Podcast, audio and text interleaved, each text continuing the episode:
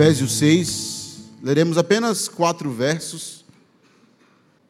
Que o Senhor nos conduza nesta noite. Assim diz a palavra de Deus. Efésios 6, verso 1: Filhos, obedecei a vossos pais no Senhor, pois isso é justo. Honra teu pai e tua mãe, que é o primeiro mandamento com promessa, para que te vá, para que te vá bem e sejas de longa vida sobre a terra. E vós, pais, não provoquei vossos filhos a ira, mas criai-os na disciplina e na admoestação do Senhor. Vamos orar? Deus, o teu povo está reunido nesta noite, Pai. E nós precisamos da tua graça, Senhor. O homem não tem nada a oferecer. Se o Senhor não intervir e falar conosco através da tua palavra, nós não podemos fazer nada. Por isso que nós dependemos totalmente do Senhor, ó Pai, do teu espírito, e pedimos que o Senhor ilumine a nossa mente e o nosso coração e fale com a tua igreja nesta noite. No nome de Jesus, o teu filho amado. Amém. Meus irmãos, esse sermão é para toda a igreja, embora seja hoje o dia, o domingo do adolescente presbiteriano, é, o culto continua sendo para o Senhor, Deus é o centro do culto, e toda a igreja precisa ouvir a palavra de Deus. Todos aqui são filhos, quase todos são pais, e eu faço uma pergunta para vocês nessa noite. Aos filhos, se vocês tivessem que agradecer a seus pais por algo, o que seria? Aos pais, o que de mais valioso vocês têm dado aos seus filhos? Eu falo isso porque Joey Bick é um pastor reformado norte-americano. Ele conta que no aniversário de casamento dos seus pais, 50 anos de casado, ele e seus cinco filhos, ou melhor, seus cinco irmãos, ligaram para os pais para parabenizá-los pelos 50 anos de casados. E sem combinar cada filho e uma região, eles agradeceram pela mesma coisa. Eles agradeceram pelo culto doméstico que os pais fizeram durante toda a vida. Sem combinar todos os filhos agradeceram pela mesma coisa, pela espiritualidade que os pais criaram em casa. O nosso texto hoje, nosso sermão, fala sobre isso, a espiritualidade no ar. O texto escolhido tem um contexto que chama atenção, porque Paulo chega em Éfeso, num lugar que era o centro da idolatria romana, grega, um lugar de culto pagão, e Paulo passa a evangelizar ali durante quase três anos, e começa a ser usado por Deus para trazer os eleitos ao Senhor Jesus.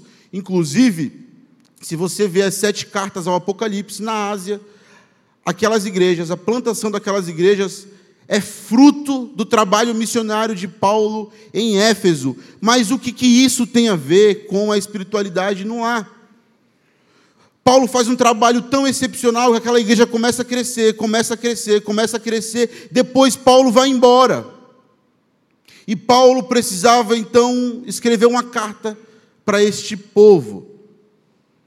E nesta carta, uma carta linda, eu peço que vocês leiam Efésios sempre que puderam, leiam a carta de Paulo aos Efésios. A carta começa com um tratado teológico, um belo tratado teológico. Paulo fala aos Efésios: vocês estavam mortos nos seus pecados, vocês eram filhos da ira, mas a graça vos alcançou, e agora vocês precisam viver da forma que Jesus quer que vocês vivam. O contexto é: a igreja era formada por judeus e gentios, e Paulo fala, meus irmãos, Jesus Cristo é a fonte da unidade. Ele derruba a barreira da inimizade entre judeus e gentios, e ele vai mostrando como aquele povo deveria viver.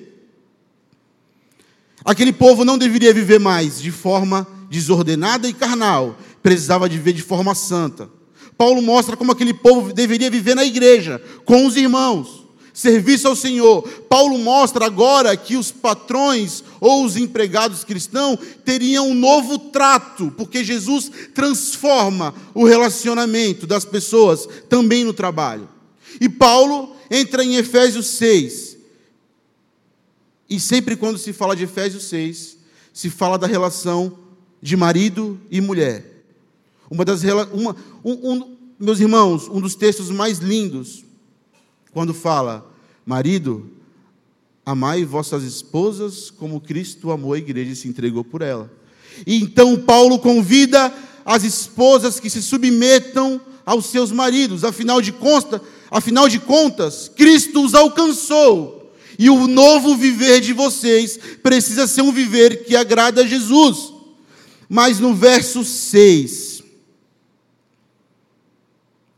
do 1 ao 4, ele fala da relação de pais e filhos, que também precisava ser uma relação alcançada pelo Senhor. E eu faço uma pergunta para você que está presente aqui. Jesus é glorificado na sua relação com seu pai, com a sua mãe, na relação sua com seus filhos. Interessante, meus irmãos, que Paulo ele fala diretamente aos filhos. Ele fala: "Filhos, preste atenção. A carta foi direcionada aos efésios, e Paulo tinha a convicção de que os filhos estavam inseridos na congregação, participando da vida da igreja, participando do culto solene, ele fala direto aos filhos. Ele não fala para os pais, para os pais falar para os, para os filhos, porque Paulo está partindo do pressuposto que os filhos, dos menores aos maiores, estavam participando da vida da igreja. E aqui eu quero chamar a sua atenção. Por que, que muitos filhos crescem desprezando o culto público?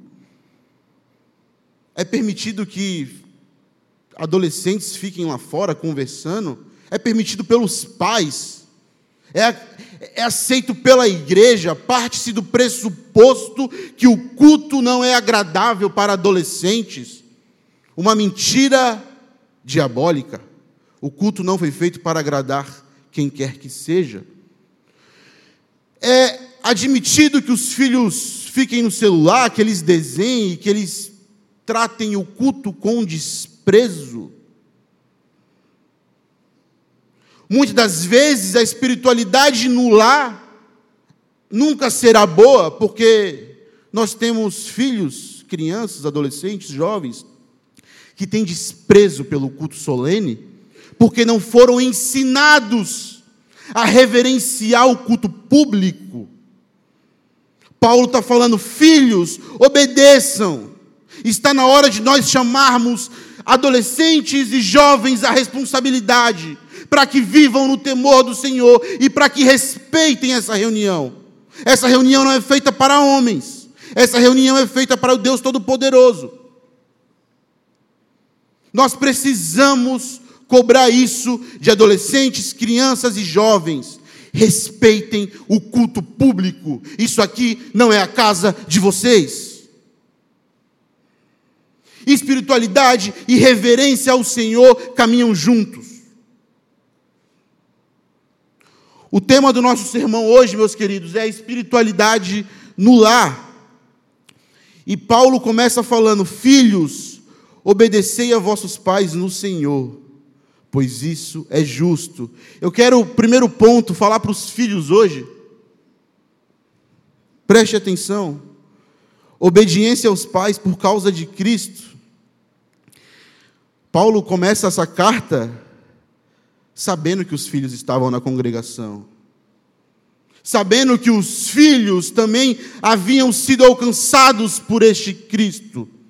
E Paulo está falando que a fé salvadora chegou até vocês. A fé salvadora, Efésios 2,8, que é pela graça mediante a fé em Cristo Jesus, mas isso não vem de vós, é dom de Deus. Se de fato vocês receberam a Jesus, agora vocês precisam obedecer aos pais. Jesus é seu dono, comprou sua vida com alto preço de sangue. Agora, ele é seu Senhor. E cuidado com a dicotomia.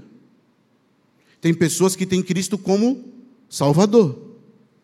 E não tem como Senhor, é impossível.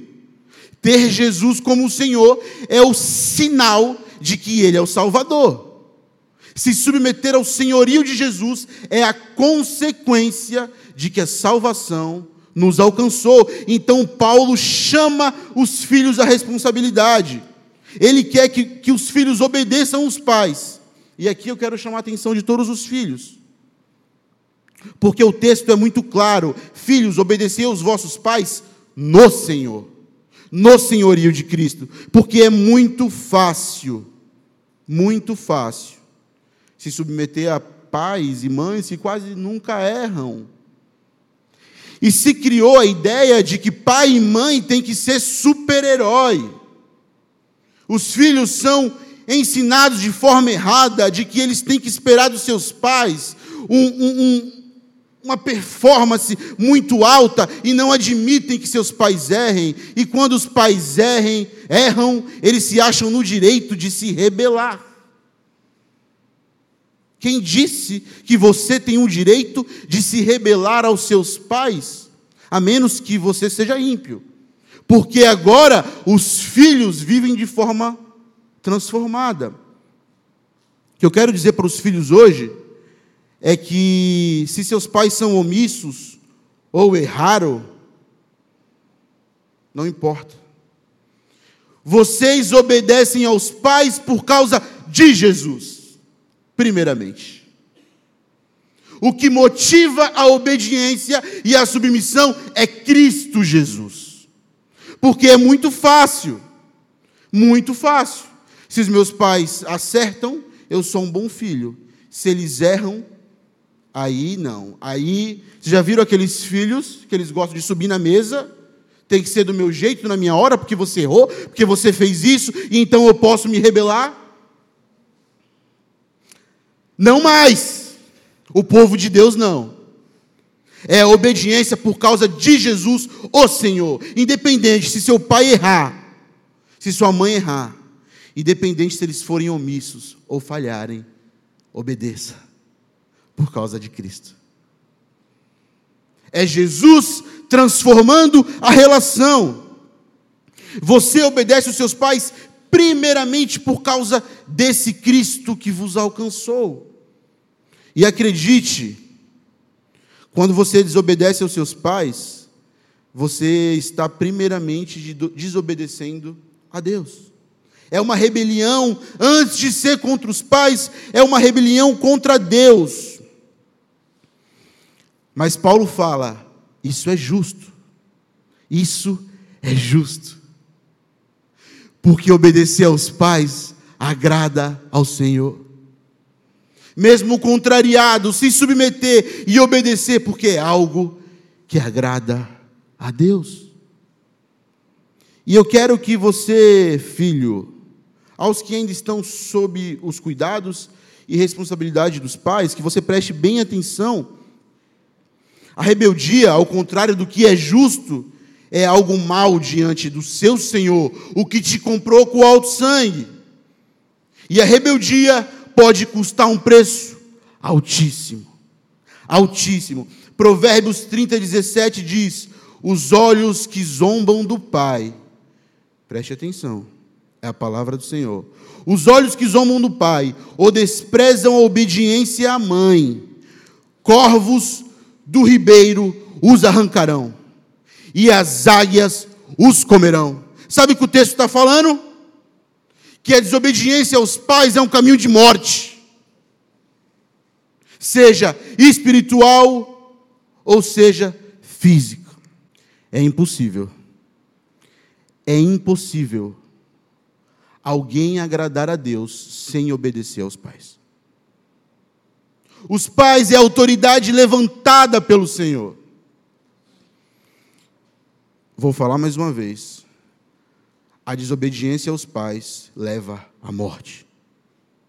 Quantos casos, quantos casos nós sabemos de filhos que não ouviram seus pais e terminaram com os corvos do ribeiro arrancando seus olhos. Desobediência aos pais é uma rebelião contra Deus e leva à morte. Segundo ponto,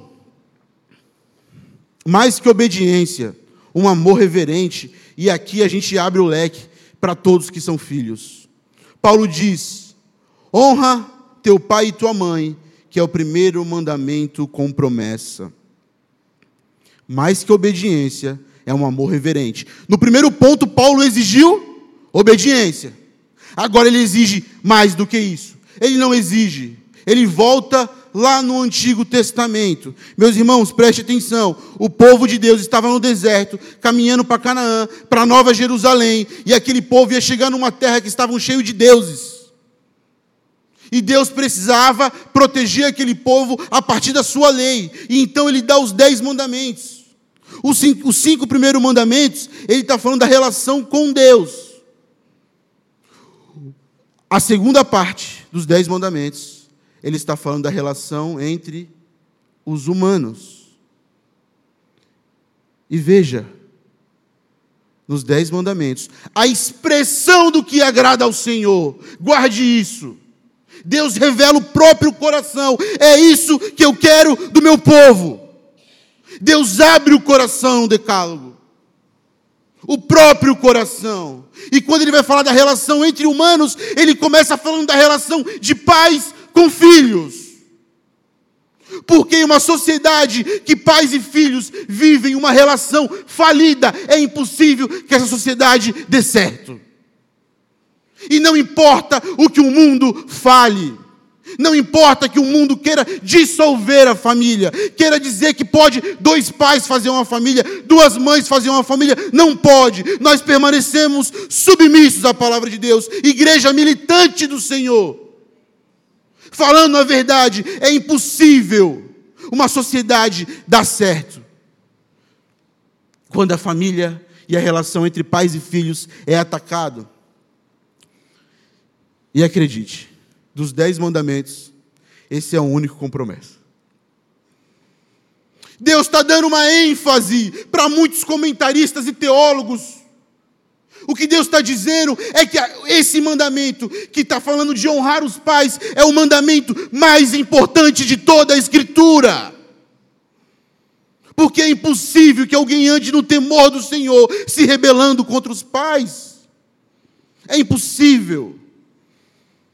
Você nunca vai achar um crente piedoso, nunca. Você nunca vai achar um crente que seja um exemplo que se rebela contra os pais. Mas, o que eu, mas preste atenção, meus irmãos, meus irmãos. Os filhos agora precisavam viver de uma forma nova. Paulo vai além da obediência agora. Mas o que seria honrar? O que seria honrar os pais? Não é o mesmo que obedecer? Não. Esse é o nosso segundo ponto. É mais que obediência, é um amor reverente. A palavra no grego aqui usada para honrar, ela significa respeitar, reverenciar, considerar alguém digno de valor, valorizar, apreciar, tratar com consideração, prezar, estimar, sentir afeto. É muito mais do que uma obediência, é uma disposição do coração porque por vezes obedecemos os nossos pais na força do ódio. Ou eu estou errado? Obedece porque tem que obedecer. Paulo está indo além aqui. Paulo está falando de filhos que regozijam na obediência. E preste atenção. Preste atenção. Um dia, filhos, adolescentes principalmente, vocês não, não vão precisar mais obedecer os seus pais, tá? Lógico que tem, tem, Veja. Às vezes casa tem mãe e pai quer continuar mandando. Isso está errado, tá? Depois que casa, pai e mãe não mandam mais nada. Eles mandam na casa deles, na de vocês eles não mandam, não. Depois que casa. A obediência, no caso dos filhos, tem prazo de validade. Mas a honra não. Meus irmãos, eu preciso citar um exemplo que muito me impacta. Nos últimos dez anos, eu acompanhei a minha mãe cuidando da minha avó. E os últimos anos foram pesados. Por vezes minha mãe estava sem força, cansada, sem vida, sem dormir. Você sabe quantas vezes eu pegava minha avó, que ela não conseguia mais andar, colocava ela, minha mãe tirava a fralda dela, minha mãe sujava as mãos de fezes diariamente. Quantas vezes, reverendo, nós damos, demos banho nela, trazíamos de volta e ela novamente fazia as necessidades, por vezes no chão, na cama. Aquela luta durava três, quatro, cinco horas. E minha mãe ali cansada, sem vida, sem sono, sem vida social. E quantas vezes, quantas vezes, depois de uma manhã exausta, trocando fralda, tirando fralda, sem dormir, quando eu colocava a minha avó, minha mãe vinha e dava um beijo na testa da minha avó. Amor sacrificial, amor reverente. Nossa geração é a geração que vai precisar cuidar dos pais, porque a expectativa de vida do brasileiro ela só aumenta, só aumenta, só aumenta. Parem de post no Facebook, no Instagram. O que Deus está falando aqui é que vocês precisam amar os pais de forma reverente, estimá-los, amor sacrificial, dar a vida por eles, a saúde, o tempo, a energia.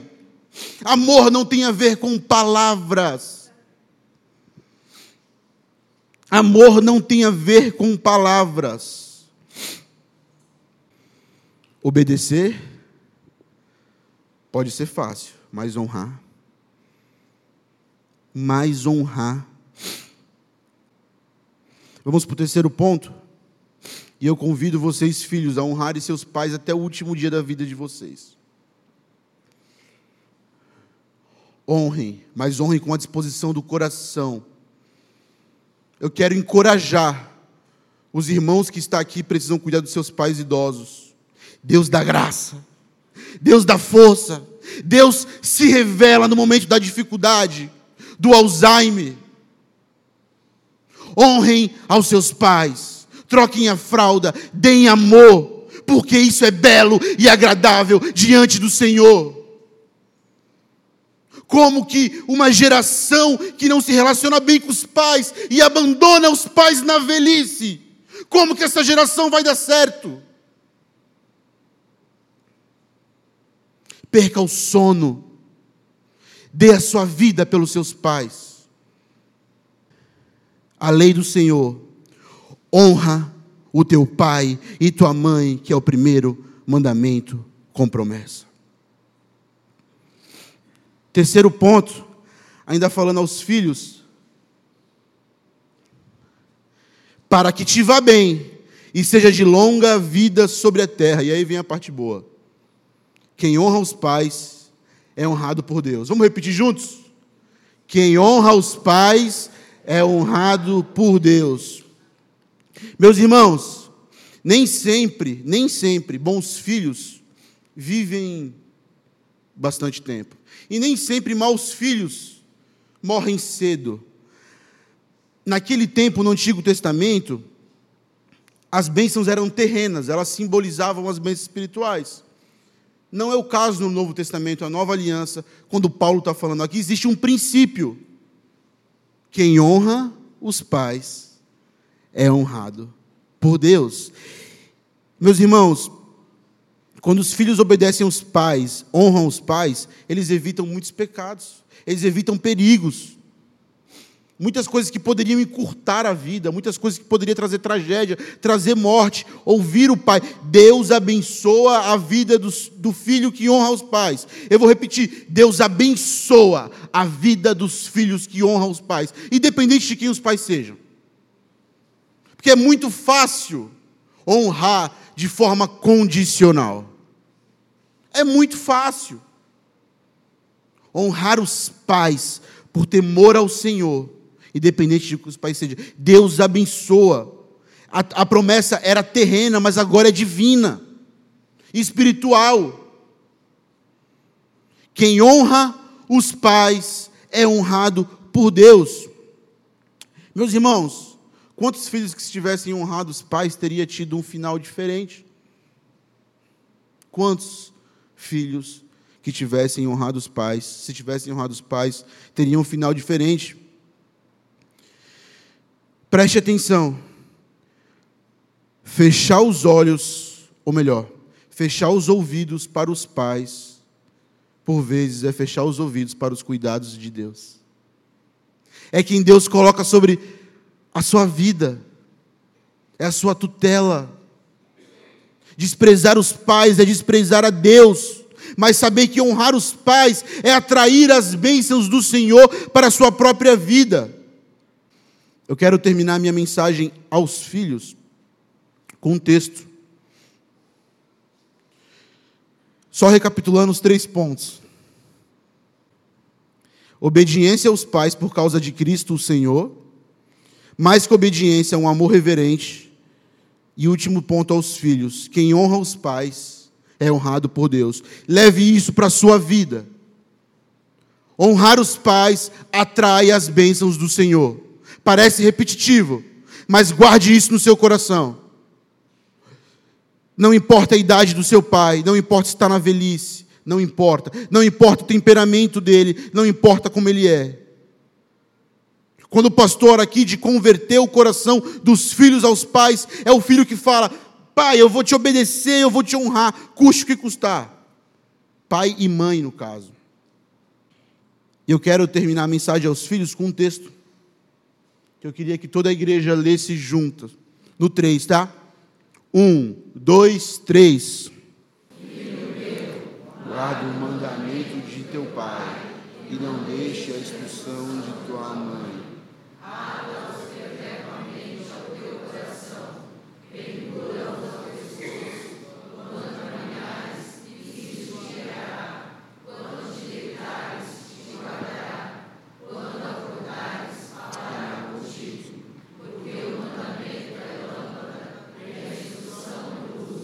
Glória a Deus.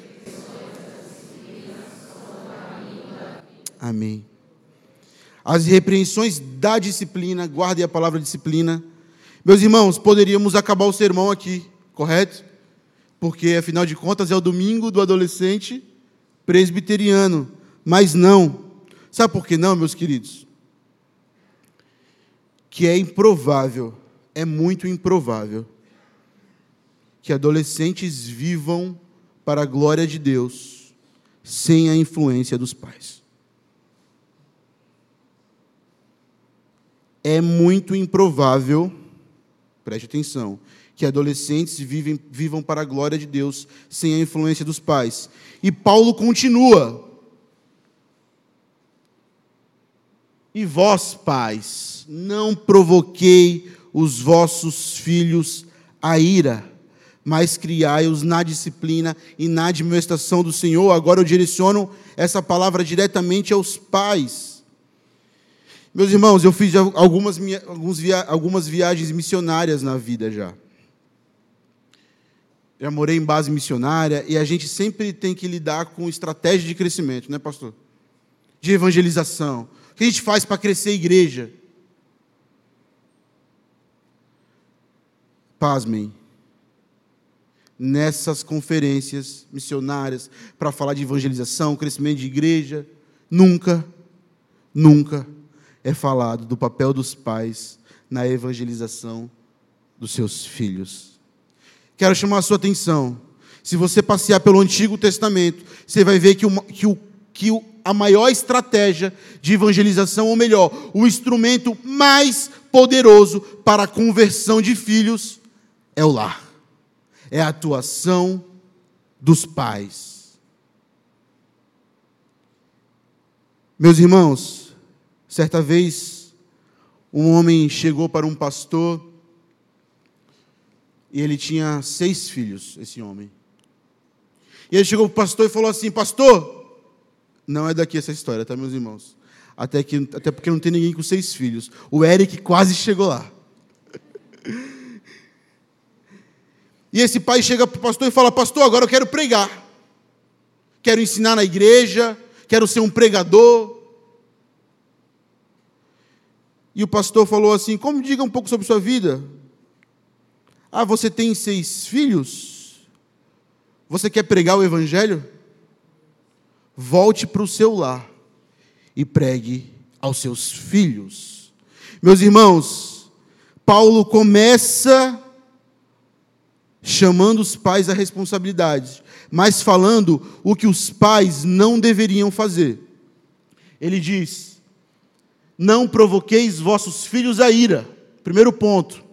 Primeiro ponto, pais. Não use sua autoridade para ferir os seus filhos. E eu quero fazer uma observação aqui. A literatura, a ideia do texto, como Paulo escreveu, dá a ideia que, de fato, quando fala de pais, Paulo estava de fato falando aos pais, paterno, aos homens. O princípio todo é para pai e para mãe. Mas Paulo está principalmente chamando a responsabilidade os pais.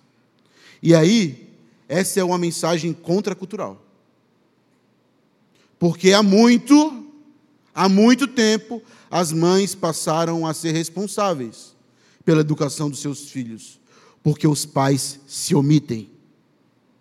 Quem disse que a responsabilidade primeira é das mulheres na criação dos seus filhos? Os pais, homens, são levantados por Deus como sacerdotes do lar para evangelizar os seus filhos, para cuidar dos seus filhos. Uma crise de masculinidade nós vivemos, meus queridos. Uma crise. Paul Washer diz assim: se você é homem, ao trabalhar o dia todo. Ao chegar em casa cansado, não durma. Gaste tempo com a sua esposa. Chame os seus filhos. Abra a escritura, fale com eles sobre o Senhor, vá brincar com eles. Homens foram chamados para sangrar. E nós temos homens na atualidade omissos, as mães carregando fardos pesados de filhos problemáticos, e, os pais mandando para as mães, resolve com a sua mãe. Crise de masculinidade antibíblica. Paulo está chamando os pais à responsabilidade. Não perca esse de se você é pai, a responsabilidade sua é maior do que da sua esposa. Se as coisas não estão dando certo na sua casa espiritualmente, você é o mais culpado e não a sua esposa, embora ela tenha a responsabilidade dela. Isso aqui é a palavra de Deus, indo contra a cultura dos nossos dias. Assuma a sua responsabilidade, que é isso que Deus exige de você. Mas esse primeiro ponto diz: não provoqueis vossos filhos a ira. Primeira coisa que Paulo fala que os pais não devem fazer. E o primeiro ponto aqui está dizendo sobre o abuso de autoridade. Abuso de autoridade. A ideia, meus irmãos, é que de os, os pais que não têm confiança no poder do Evangelho. E aí os filhos não se tornam e não agem da forma que você quer, aí você pune e fere com as palavras, fere com de forma rude, amaldiçoa, reclama, se queixa descarregar sua ira em seus filhos não vai transformá-los. E nós temos pais que confiam na força dos próprios braços para transformar os nossos filhos. Isso é um erro. Paulo está falando: não provoqueis a ira nos seus filhos. Meus, meus queridos, disciplinar filho, criar filho da base da ira, não transforma os filhos. Isso só gera desânimo e gera feridas neles. Há pais exigentes, orgulhosos, que eles projetam que os filhos têm que ser aquele padrão de perfeição. E os filhos, por serem pecadores, não conseguem. Aí ele vive demonstrando descontentamento, reclamando do filho, coloca um fardo pesado nas costas do filho que ele não pode carregar. Existem filhos que não conseguem agradar os pais. Sabe por quê? Porque os pais são moralistas, perfeccionistas. Exigem um padrão de moralidade, de perfeição dos filhos que não existe. É como se fosse um internato, uma chefia, um convento, porque são pais que levam seus filhos à ira, desanimam seus filhos, porque na educação dos seus filhos não confiam no poder do Evangelho, mas confiam na força dos próprios braços. Meus irmãos, sabe outra coisa que gera ira nos, nos filhos? E eu já me deparei com alguns jovens com esse problema. Acredito que o pastor também. Jovens que crescem magoados com o pai por causa da superproteção.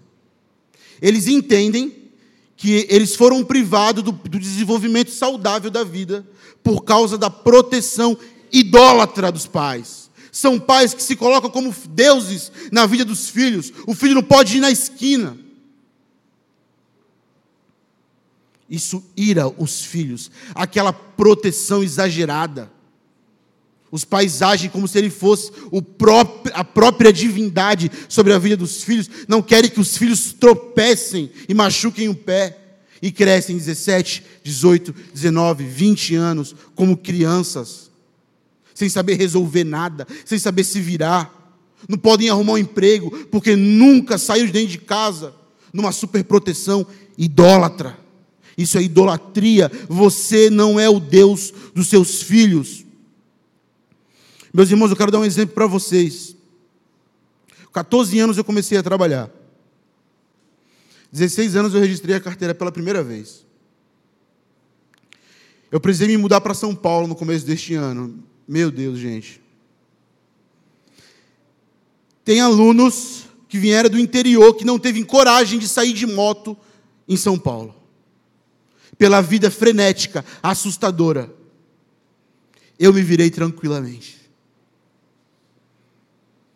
porque eu não fui super protegido. Fui criado para a vida. Pais, vocês que super protegem os seus filhos, vocês estão atrapalhando seus filhos.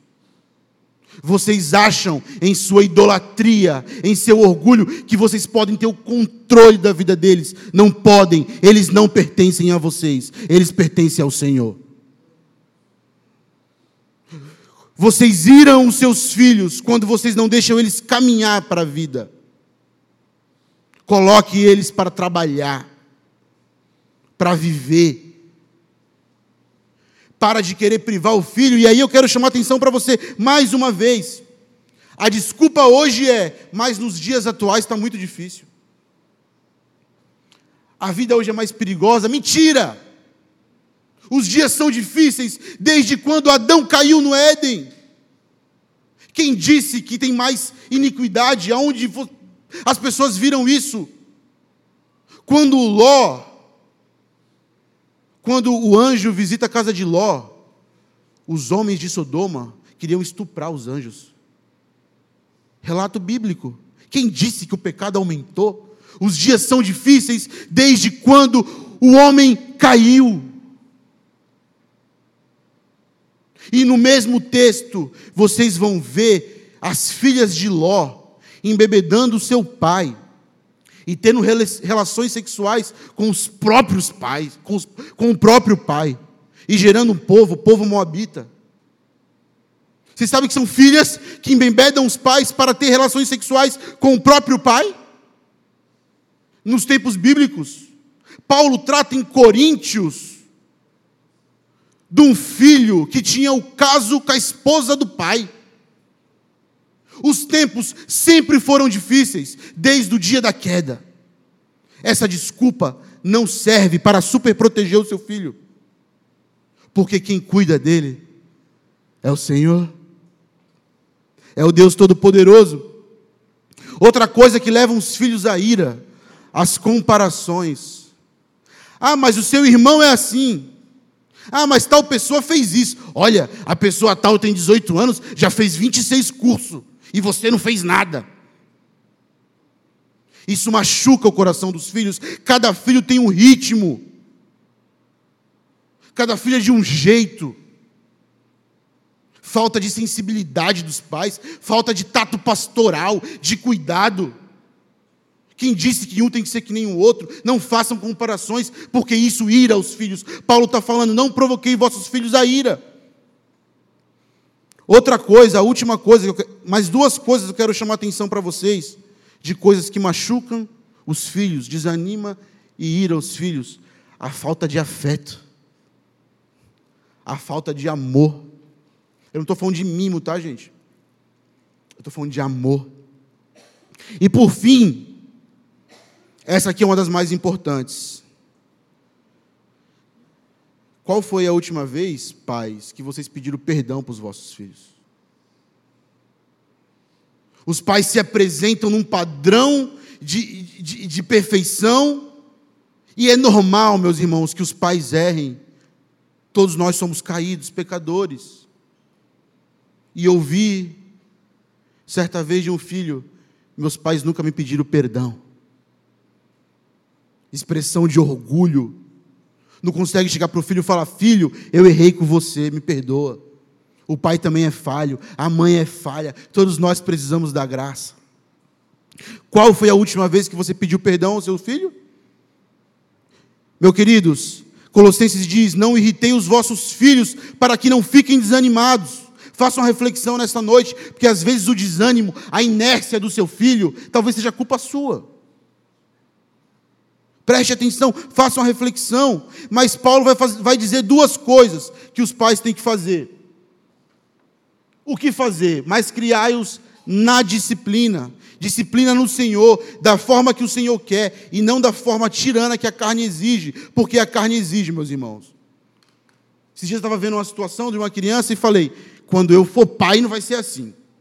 Vai ser do meu jeito, eu vou fazer isso, isso, isso. O pai da criança está virado antes da criança nascer, gente porque nós temos a tendência de achar que se corrige criança na base da ira.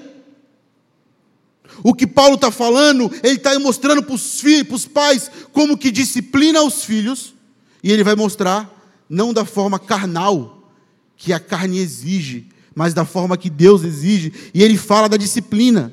Pais, o que fazer? Disciplinar. Meus queridos, a disciplina é um princípio fundamental da vida. Não existe vida sem disciplina. Hebreus fala: o Senhor corrige a quem ama, e açoita todo filho a quem recebe. Na Bíblia, a disciplina é uma expressão de amor.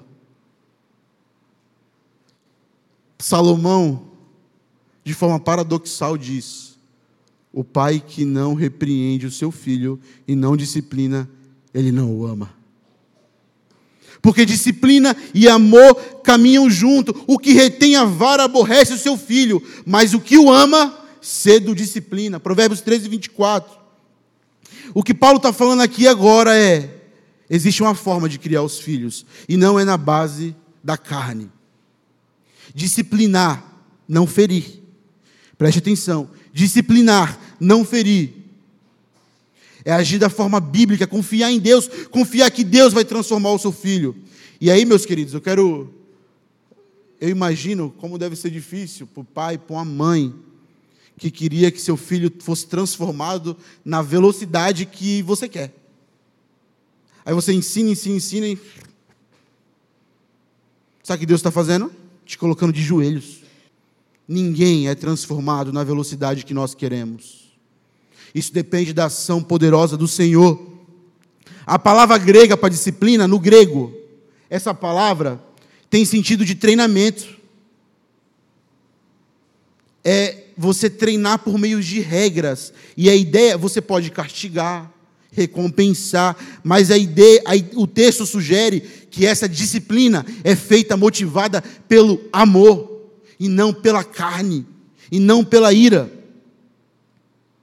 Meus irmãos, se vocês lerem 1 Samuel, os primeiros seis capítulos, os primeiros sete capítulos, vai, vai contar a história, nascimento de Samuel, mas tem uma história ali, de um sacerdote de Deus, da casa de Deus, chamado Eli. E Deus manda Samuel levar um recado para Eli, porque os filhos de Eli estavam corrompendo os sacrifícios, os filhos de Eli viviam imoralidade sexual, os filhos de Eli viviam eh, subornando o povo de Deus, desviando o sacrifício. E Eli precisava se levantar como líder da casa do Senhor e punir os seus filhos. Mas o texto fala que Eli honrou mais os filhos rebeldes do que o próprio Deus. E Deus decidiu trazer juízo à casa de Eli. Os filhos dele viviam no pecado e ele não repreendeu e disciplinou da forma que deveria. E meu irmão, preste atenção. Os filhos não disciplinados trazem vergonha para você. Os filhos não disciplinados trazem vergonha para a casa de Deus. Se você não disciplinar o seu filho, você vai trazer vergonha para esta igreja, para a sua casa.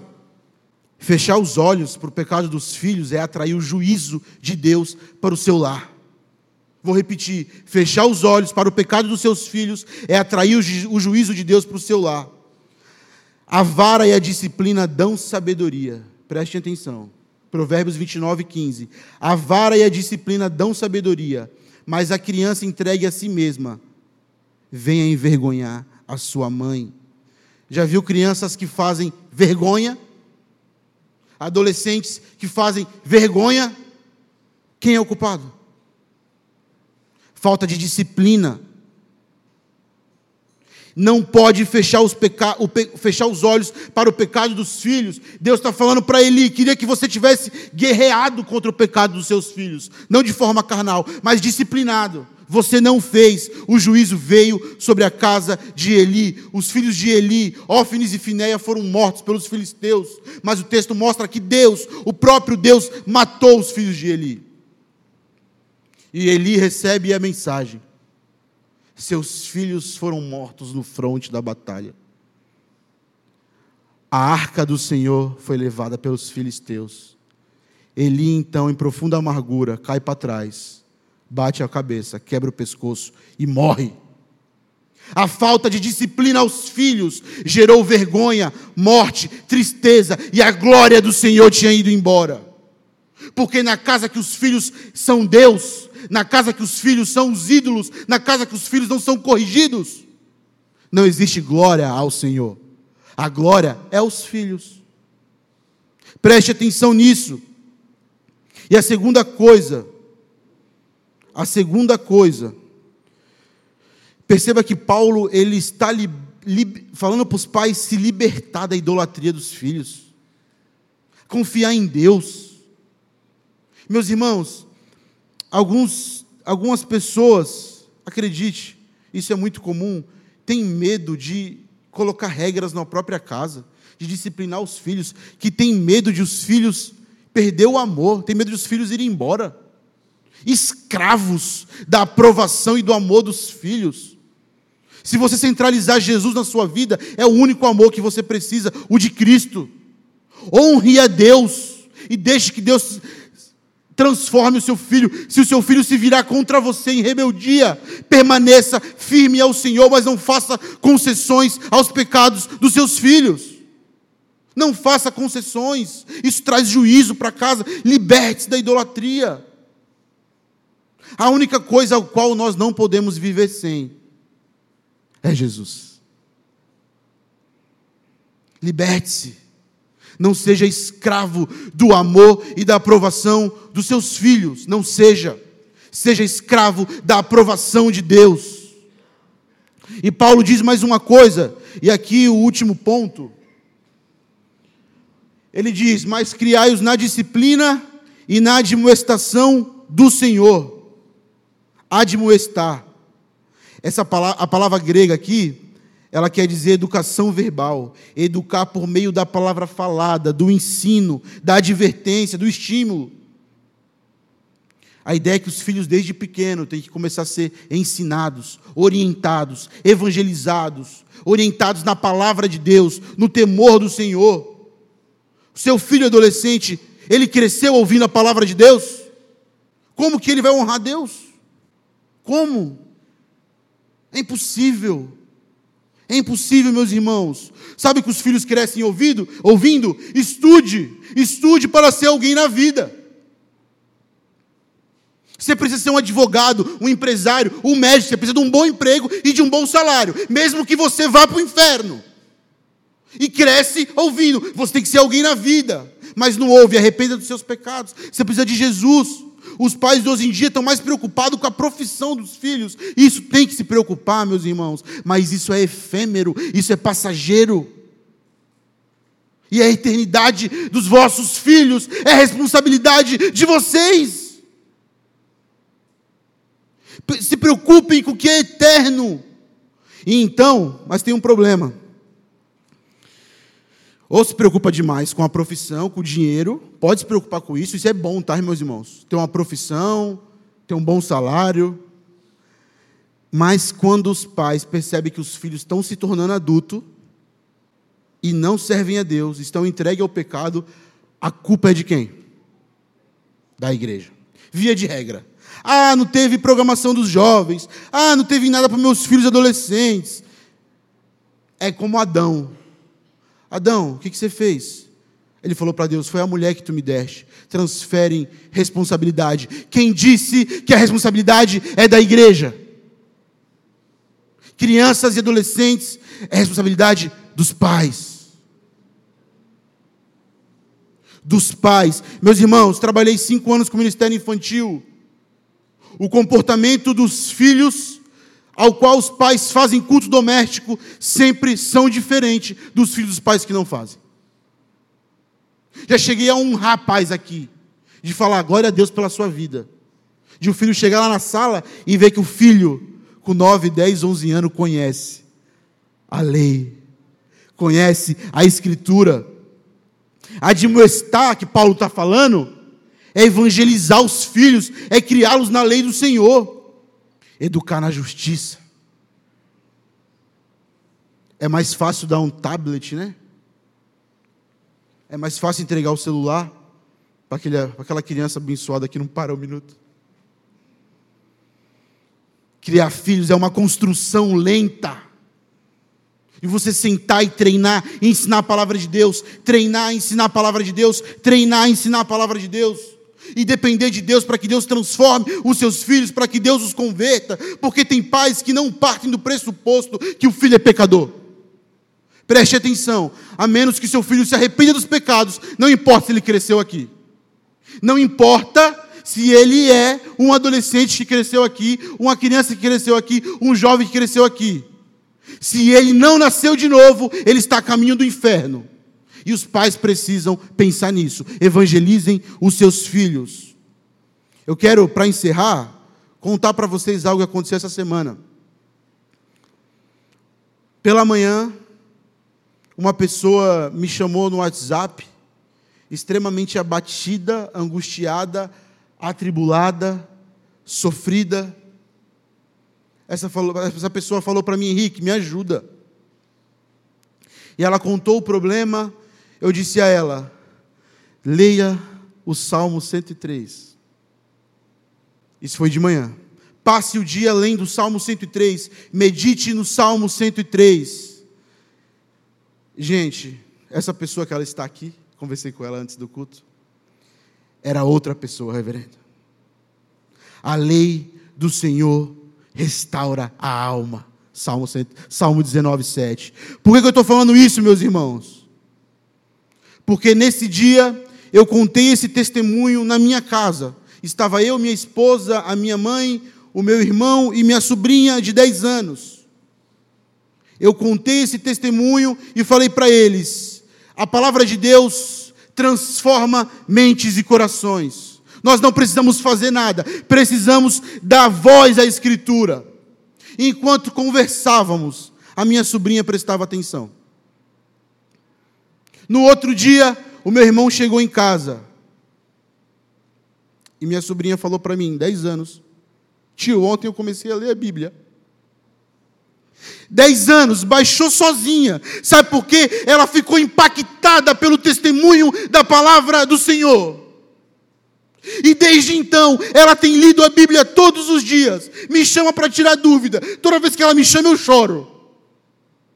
Dez anos, sem incentivo dos pais. Ela apenas ouviu o testemunho do que a palavra de Deus pode fazer. Você nunca leu a Escritura com seu filho. Como você quer que seu filho honre ao Senhor? E fica transferindo a responsabilidade para o pastor, para, para os presbíteros, para a liderança, para a igreja. Omissão, o preço vai chegar. Deus vai se levantar em juízo contra os pais que não que, que omitem a espiritualidade dos seus filhos. E eu quero encerrar. Quando eu encerrei a mensagem dos adolescentes, nós lemos um texto. E nós vamos ler outro. Para encerrar a mensagem aos pais. Preste atenção na palavra do Senhor. Este, pois, são os mandamentos. Este, pois, são os mandamentos, os estatutos e os juízos que mandou o Senhor teu Deus, se te ensinasse para o que os cumprisse na terra que passa a possuir, para que temas ao Senhor teu Deus e guarde todos os seus estatutos e mandamentos que eu te ordeno, tu e teu filho e o filho do teu filho todos os dias da tua vida, e que teus dias sejam prolongados. Ouve, pois, ó Israel, e atenta em os cumprires, para que bem te suceda e muito te multiplique na terra que mana leite e mel, como te disse o Senhor teu Deus, Deus de teus pais. Ouve, Israel, o Senhor nosso Deus é o único Senhor. Amarás, pois, o Senhor teu Deus de todo o teu coração, de toda a tua alma e de toda a tua força. Estas palavras, preste atenção, meus irmãos. Estas palavras que hoje te ordeno estarão no teu coração, tu as inculcarás aos teus filhos e delas falarás assentado em tua casa falarás andando pelo caminho, e ao deitar-te, ao levantar-te, também as atará como sinal nas tuas mãos, e te serão por frontal entre os olhos, e as escreverá nos umbrais de tua casa e nas tuas portas. Moisés está falando para o povo. Encharquem a casa de vocês com a lei de Deus, que os seus filhos serão transformados. Quero concluir esse sermão os crentes em Éfeso, meus irmãos, eles haviam sido alcançados pelo Evangelho. E agora existia uma exigência de uma nova forma de viver.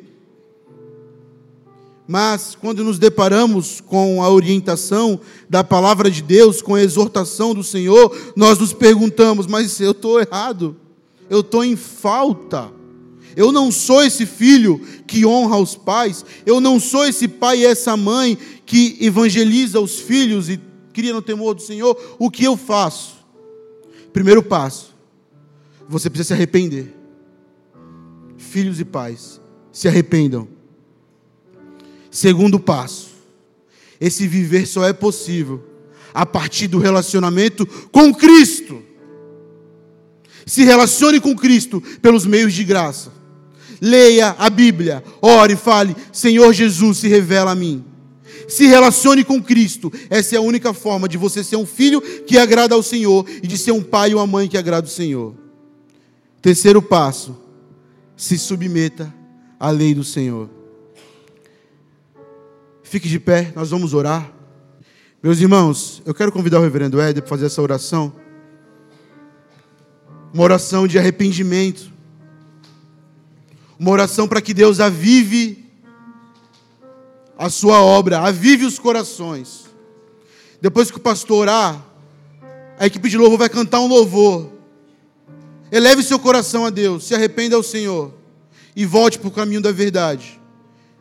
Deus abençoa os filhos, os pais, os filhos e os filhos dos filhos que submetem a eles. Amém. Deus Santo, Deus poderoso, diante da tua presença, ó Deus. Aqui estamos, ó Deus. Ouvimos a tua voz e diante do Senhor, ó Deus, como pais, reconhecemos os nossos pecados e colocamos as nossas vidas diante do Senhor, ó Deus. Nos ajuda, ó Deus, a sermos luzeiros nos nossos lares, para a glória do Senhor. Mas como os filhos, ó Deus, nós te pedimos, tem misericórdia, ó Deus. Porque a rebeldia anda querendo nos tragar. E quantas vezes, ó Deus, nós somos rebeldes para com os nossos pais, machucamos, ferimos a tua santidade, não honramos os nossos pais como deveria ser honrado. Tem misericórdia de nós, ó oh Deus. E perdoa-nos, ó Deus, e sopra o teu espírito nesse lugar, gerando transformação nas famílias, para a glória e louvor do teu nome. Ó Deus, que caia todo, por terra todo pensamento humano, toda a educação humana, todo projeto do inferno e quem venha reinar a tua vontade nos nossos lares, em nome de Jesus e para a glória do Senhor. Amém e amém.